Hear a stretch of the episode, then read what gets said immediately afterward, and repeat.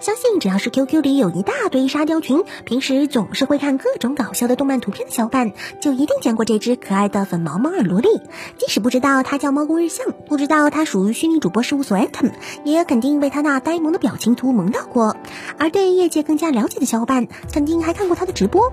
不过，根据 Atom 的官方消息，他们将在今年最后一天停业，其中接手英雄和花野蜜也将停止活动。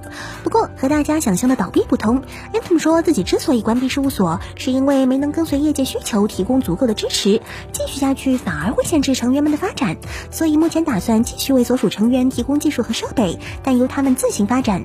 其中，未来明已经表示将以个人身份继续开展活动，而其他虚拟主播也有不少发推介绍了今后的打算。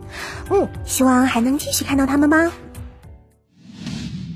看到漂亮可爱的二次元美少女，很多宅民都会不管对方同不同意、愿不愿意，就直接开口喊老婆。而更夸张的是，他们通常这个季度爱这个，下个季度就爱那个，能爱一个角色持续半年都算是专情的。不过大家也都知道，他们更多的也只是嘴上说说。真要让他们曲直骗人，或许他们就会像叶公一样表示不了不了。所以在这种情况下，去年十一月宣布和初音结婚的那个日本男人就真的有点不一样了。当年大家还会嘲笑他像桃子，然而今年一周年之际，他却是晒出了不少和老婆一起生活的近照。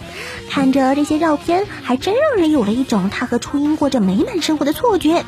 虽然不知道他周围的朋友是否能接受他这样的状态，但是能够看出来，就像充气娃娃之恋里的拉丝一样，至少他自己是生活在幸福中的。那么问题来了，大家羡慕他的生活吗？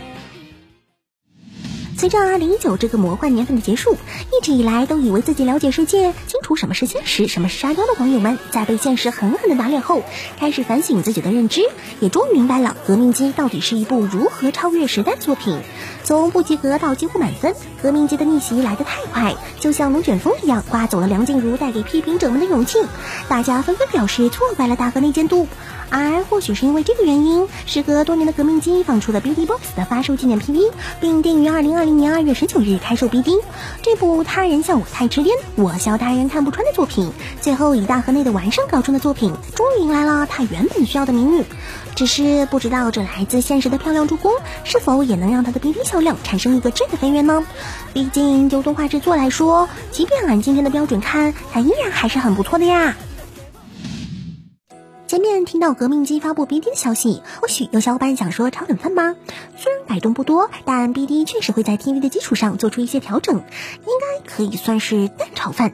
那么冷锅炒冷饭，你们听说过吗？之前风评不错的《翠星之家尔康蒂亚》最近决定将于2020年一月重播。没错，不是大家期待的传说中的第二季，也不是有所改动的新结局，就是重播。不知道这个消息对于粉丝来说到底是该高兴呢，还是该失望？不过对于没有看过的小伙伴来说，这应该是个不错的机会，可以重新看一遍。给没看过的剧透一下，女主那段跳舞的镜头真的是相当好看哦。另外看过的其实也可以重温一遍。要说为什么的话，我感觉还是因为《银魂》已经好久没播了的关系吧。毕竟当年无论作品里那个碉堡的机器人田博如何用一本正经的语气说话，很多人脑子里首先会出现的就是尹桑那故作正经的脸，再严肃的场景也立刻充满了欢乐，实在是有违剧情的需要啊。对于行业的粉丝来说，这应该是一个最好的时代。Fate 系列一直在源源不断的出各种新作，作画战略的绝对魔兽战线让人看得一本满足。而游戏方面，他们也成立了新的游戏开发工作室 Studio BB。最近，其担任总监的制作人辛纳一番还透露了将要开发的三款游戏的大概内容。不过，对于粉丝们问的有关月季二的消息，他表示不在自己这边做，但游戏正在开发制作中。到底什么时候才能看到新的吸血鬼公主啊？星月可不能有了 C 吧就忘了自己曾经的花魁啊！说实在的，相比三 A 平台，其实阿鲁古更加诱人啊，有木有？当年要是大力发展月姬的话，说不定现在就是阿露古小姐的天下，而不是女装亚瑟王了呀！好了，那本期的动漫新闻就是这些，还希望喜欢节目的小伙伴能够多支持一下哦。